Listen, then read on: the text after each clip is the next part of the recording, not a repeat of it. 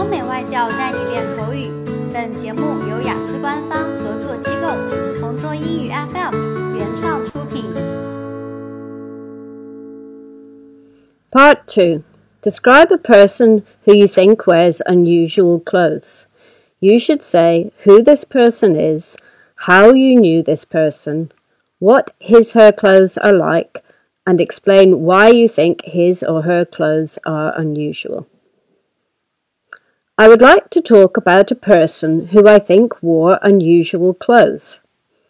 This was a person that I knew when I was at university, since we were studying the same course called Modern Languages at that time. We weren't close friends, but I saw her attend class for most of the time. The thing that was unusual about this girl was that she always wore clothes in black. Every single piece of clothing that she had was black. To be honest, during the four years, I seldom saw her wear clothes in other colours. Although she had a whole range of clothes to wear, they were all in the same colour. And not just her clothes, but also her jewellery and hairbands were all black.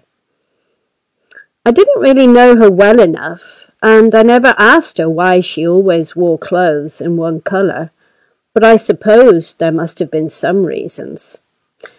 It wasn't be- because she was a negative or depressed person, since she was generally smiling or laughing. She was also very energetic and was willing to participate in the class activities. Honestly speaking, I found it unusual for two reasons. Firstly, she was young, and I didn't think young people usually wore dark colours. Secondly, I was really fond of wearing bright colours like red and blue.